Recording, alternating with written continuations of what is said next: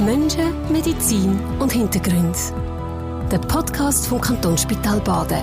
Alle Folgen auf ksp.ch-blog.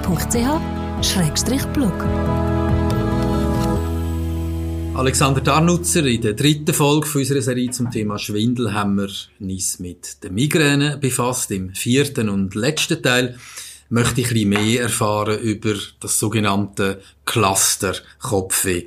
Alexander Darnutzer, was ist das eigentlich genau, das Cluster Kopfweh?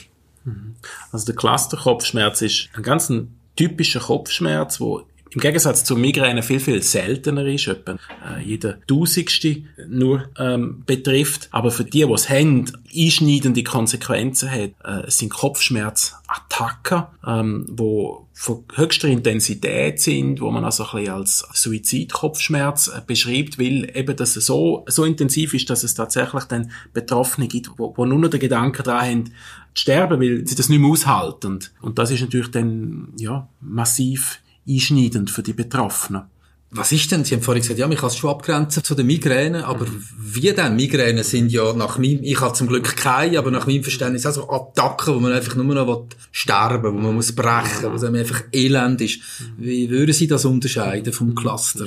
Genau, also es gibt auch da wiederum die internationale Kopfwehgesellschaft, wo uns mit den Kriterien, wo man ausgearbeitet hat, eigentlich ein gutes Instrument zur Verfügung gestellt, was jetzt eben für Merkmale müssen erfüllt sein, dass es zu einem Clusterkopfschmerz passt. Da dazu gehört zum Beispiel, dass die vom Clusterkopfschmerz von der einzelnen Attacken deutlich kürzer ist als von der Migräne. Migräne sagt man so, ist mindestens ja, vier Stunden, wird sicher nicht auf jeden genau zutreffen, aber das ist so was man in der Definition sagt, während der Cluster eine Attacke, sagt so zwischen 15 Minuten, maximal drei Stunden anhalten. Und dann sind es aber auch Zusatzbefunde, die man hat. Der Clusterkopfschmerz, der gehört zu der Reihe von der Trigemino-autonomen äh, Kopfschmerzen. Das heißt, man hat weitere Befunde, wo man eben in der klinischen Untersuchung kann herausarbeiten, wenn man den Patient, Patientin in der Attacke sieht oder sonst dann halt kann er fragen. Das ist zum Beispiel, dass Patienten mit einem Clusterkopfschmerz, die können eine laufende Nase haben, auf der gleichen Seite wie die Kopfschmerzen lokalisiert sind. Sie können ein gerötetes Auge haben, ein tränendes Auge haben, eine kleinere Pupillen oder auch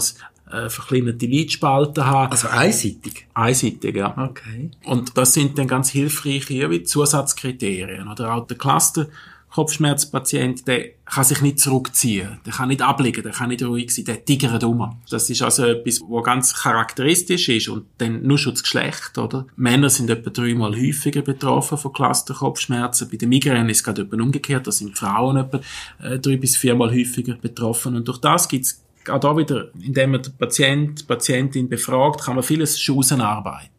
Wir haben im dritten Teil, wo wir über Migräne äh, miteinander geredet haben, gesehen, dass es doch gewisse Trigger gibt, die können Migräne auslösen. Es können Nahrungsmittel sein, es kann Stress sein. Was weiss man beim Cluster-Kopfweh zu dem Thema? Also beim Clusterkopfschmerz ist ein wichtiger Trigger ist saisonal, also dass die Jahreszeit per se eben der äh, Frühling und Herbst ist so die klassische Zeit, wenn eben die Betroffenen wieder in einen Cluster, das heißt in eine Serie von Attacken hineinkommen. Von dort her kommt der Begriff, die allermeisten haben ihre Clusterkopfschmerzen nicht über das ganze Jahr gleich verteilt, sondern im Frühling geht man in einen Cluster rein, der dauert Wochen, vielleicht ein, zwei Monate und dann hat man häufig wieder Ruhe und dann im Herbst zum Beispiel kann der nächste Cluster auftreten, aber man kann auch über mehrere Jahre wieder, wieder Ruhe haben und seltener halt dann eben auch in einen sogenannten chronischen Cluster ähm, Kopfschmerz reingehen. In weiteren, sagen wir jetzt, Trigger oder Auslöser ist so ein bisschen Tageszeit. Die Clusterpatienten haben häufig Attacken in der Nacht oder früh morgens,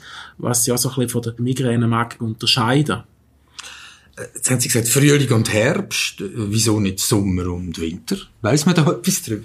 die, die saisonale Häufung äh, von der Clusterattacken ist, ist eigentlich noch nicht gut verstanden. Ich meine, es sind natürlich im Frühling und im Herbst wechselt sich ähm, Tagesdauer ab, es kommt zu Veränderungen von der Sonnendauer.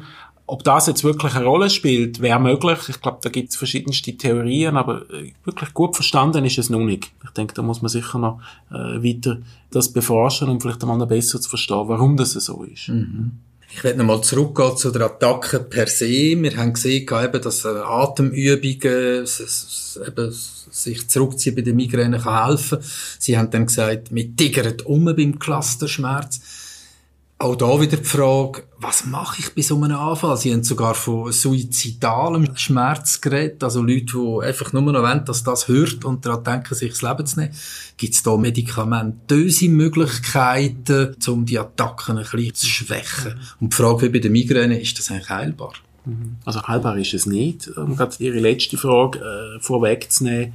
Aber man kann es medikamentös behandeln und da unterscheidet man eigentlich einerseits die Akutbehandlung und dann den Durchbruch vom Cluster und drittens die Prophylaxe vom nächsten Cluster. Und was jetzt die Akutbehandlung anbelangt, gibt es einerseits wieder die Triptan, da haben wir ja schon bezüglich der Migräne darüber geredet. Triptan sind bei den Clusterkopfschmerzen ebenfalls wirksam. Man hat aber dort das Problem, dass die Betroffenen, die können mehr als zehn Attacken haben pro Tag und dass sie dann somit zum Durchbrechen von einer Attacke jedes Mal müssen auf ein Triptan zugreifen, was natürlich bei weitem über der eigentlich zugelassenen Dosierung von diesen äh, Medikamenten liegt. Eine andere äh, Akutbehandlung, die sehr gerne eingesetzt wird, die aber halt auch noch bei einem Teil der Patienten hilft, ist hochdosiert Sauerstoff, dass man so zwischen 10 und 12 Liter Sauerstoff über mindestens 10 bis 15 Minuten inhaliert. Das kann tatsächlich dann die Attacke durchbrechen. Aber stellen Sie sich vor, Sie sind unterwegs und Sie haben nicht gerade Ihre Sauerstoffflasche dabei. Das setzt da wieder gewisse Limiten. Und die Situation, die wir nachher dann häufig haben, ist, dass sich eine Betroffene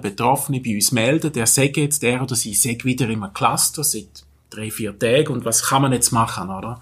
Und klar, dann geht es natürlich eben um die Akutbehandlung, das haben wir jetzt gerade noch gehört, aber halt auch darum, den Cluster zu beenden. Und dort gibt es verschiedene Ansätze. So ganz klassisch ist, dass man dann eigentlich eine medikamentöse Prophylaxe macht, wobei das dauert. Das dauert mehrere Wochen, bis man die aufdosiert hat und ist eigentlich etwas, wo meist der Cluster von alleine schon wieder fertig ist, bis man wirklich eine wirksame Dosis hat. Und darum, was man dann kann machen, ist einerseits machen eine Steroidstoßtherapie machen, halt mit der entsprechenden ähm, möglichen Nebenwirkungen. Oder was, was können das, Entschuldigung, für Nebenwirkungen sein, ja. wenn Sie Steroid mhm. geben? Mhm. Also Cortison mhm. ist, wenn man es jetzt kurzfristig einsetzt, hat es vor allem halt Nebenwirkungen, wie zum Beispiel, dass es einem aufpusht, dass man zum Beispiel Schlafstörungen hat, aber auch, dass man zum Beispiel in einen Überaktivismus geht, man kann aber auch psychotisch werden, man kann anfangen halluzinieren. Mhm. Das sind so, sagen wir so, Akutphänomene. Und dann natürlich, wenn man es längerfristig nimmt, gibt es einen ganzen äh, Strauß an möglichen Nebenwirkungen, Stammfettsucht, dünne Knochen etc. Aber ich glaube da, wenn man so ein Steroid äh, Kurzbehandlung macht, ist das weniger mhm. im Vordergrund. Was aber andererseits eine sehr eine elegante Maßnahme ist, man kann lokal am Hinterkopf, in einem Bereich, wo man glaubt, dass der Nerv liegt, wo beim Clusterkopfschmerz ganz eine richtige Rolle spielt, nämlich der Nervus occipitalis major, in dem Bereich kann man eine Mischung zwischen einem langwirksamen Cortison und einem Anästhetikum, also einem Betäubungsmittel, äh, spritzen. Das ist eine kurze Infiltrationstherapie, macht ein bisschen mehr weh als eine Blutentnahme oder die Impfung beim Hausarzt, aber ist etwas, wo der Patient, der Patientin in über 50 Prozent der Fälle innerhalb von wenigen Tagen eine deutliche Verbesserung hat, im Idealfall, dass dann der Cluster durchbrochen ist. Und mhm. darum ist das eigentlich eine sehr elegante Möglichkeit, um einen Cluster zu durchbrechen. Mhm. Und wie bei den Migränen, äh, Atemtherapie, Yoga, eben eher sanfte Zugänge, weniger indiziert als äh, bei den Migränen. Ist jetzt weniger etabliert. Sicherlich mm. im Gesamtkontext ist diesen Patientinnen und Patienten genauso empfohlen, dass sie eben zum Beispiel Entspannungsübungen machen, sich durch das auch, sagen wir jetzt, Stress im Zusammenhang mit dem Cluster oder auch mit, halt mit der Sorge oder Furcht vor einem weiteren Cluster ähm, können angehen. Das regelmäßiges Ausdauertraining für jeden gesund ist. Ich das können wir jetzt mal so da einfach ähm, äh, stehen lassen. Aber bei der Behandlung haben schon mehr die medikamentösen Therapien vor. Mhm. Herr Danutzer, ganz viele Leute abschliessend haben das Gefühl, ja, mal ein bisschen Kopfweh, mal ein bisschen schwindelig, das ist äh, völlig normal. Ist es, glaube ich, nicht wirklich in vielen Fällen. Was würden Sie denn empfehlen, wenn jemand äh, die eine oder die andere Störung, sechs Kopfweh, sechs Schwindel, doch relativ regelmäßig hat? Was würden Sie so jemandem empfehlen? Mhm. Also beides sind häufige Beschwerden und dort ist es wiederum mal ganz entscheidend, sind die, wenn die Beschwerden am Betroffenen, der Betroffenen langjährig bekannt sind, sich im Charakter in den letzten Jahren nicht geändert hat, ich glaube, dann kann man sich zurücklehnen und sagen, gut, das kenne ich, ich weiß, wie sich das verhaltet. Wenn aber halt, sei es jetzt der Schwindel oder, oder der Kopfschmerz, plötzlich eine neue Dynamik äh, aufnimmt, plötzlich viel häufiger wird oder einfach anders wird, dann ist es durchaus etwas, wo man anschauen sollte. Weil dann muss man sich die Frage stellen, steckt jetzt vielleicht etwas anderes dahinter? Ist es jetzt nicht mehr der bekannte Spannungskopfschmerz oder die klassische Migräne ist es vielleicht dann halt jetzt nicht mehr der Lagerungsschwindel, den man kennt, ähm, sondern vielleicht etwas, wo man eben andersweitig müsste abklären und vielleicht sogar auch relativ zeitnah müsste behandeln. Sie bietet ja dem KSB da eine Schwindelsprechstunde an. Wer soll dort hingehen? Wann soll man dort hingehen?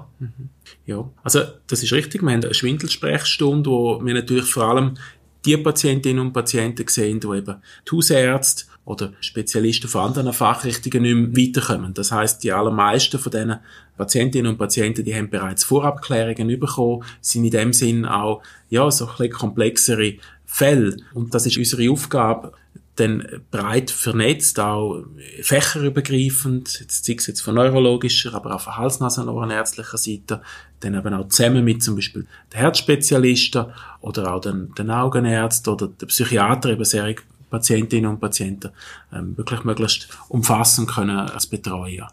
Daneben gibt es natürlich auch immer wieder Patientinnen oder Patienten, die sich direkt melden äh, bei uns um eine Abklärung bitten. Da sind wir immer sehr froh, wenn wir aber auch den Vorakten überkommen, damit wir uns können entsprechend vorbereiten und nicht wieder ganz äh, bei vorne müssen anfangen Alexander Danutzer, ganz, ganz herzlichen Dank für die spannenden Gespräche zum Thema Schwindel. Besten Dank, Herr Haas. Hat mich sehr gefreut. Menschen, Medizin und Hintergrund. Der Podcast vom Kantonsspital Baden. Alle Folgen auf ksb.ch-blog.